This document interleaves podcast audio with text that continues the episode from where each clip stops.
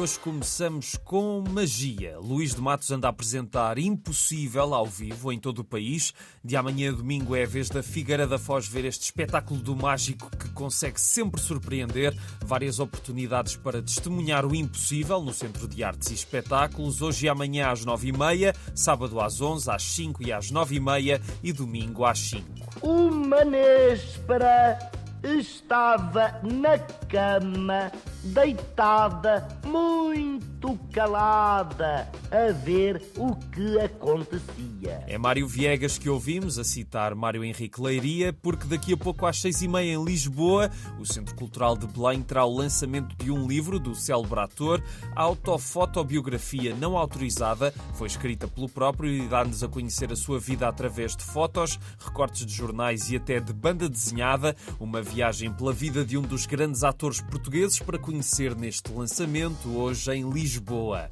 E voltando aos espetáculos, vale a pena dizer que a Porta dos Fundos está em Portugal, o famoso grupo humorístico brasileiro cheio de sucessos no YouTube, apresenta a peça portátil com a participação da portuguesa Inês Aires Pereira, amanhã e sexta no Sá da Bandeira no Porto, só há bilhetes para sexta às seis e meia, sábado às nove e meia no Altice Fórum Braga, domingo às cinco e meia no Convento de São Francisco em Coimbra. E a 18, 19 e 20 de dezembro em Lisboa, na Aula Magna, sempre às 9h30. E ainda temos cinema em Lisboa, porque há Salão Piolho, de hoje a sábado. É a sétima edição do festival que traz filmes mudos musicados ao vivo por vários artistas e em vários espaços, em sessões que são de entrada livre, são cinco. Daqui a pouco às seis, a primeira, na estação de Santa Apolónia, tem Diogo Vida a dar música a curtas-metragens de Buster Keaton.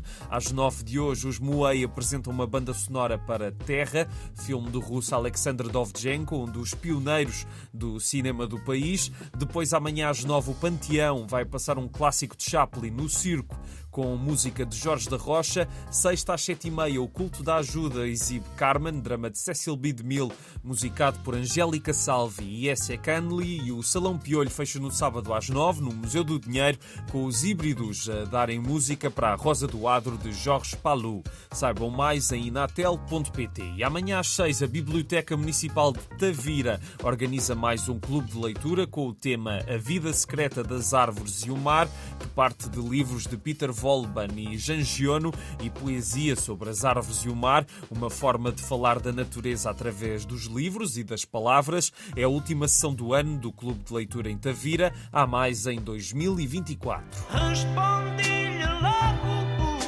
se isso vos apraz e de vos embora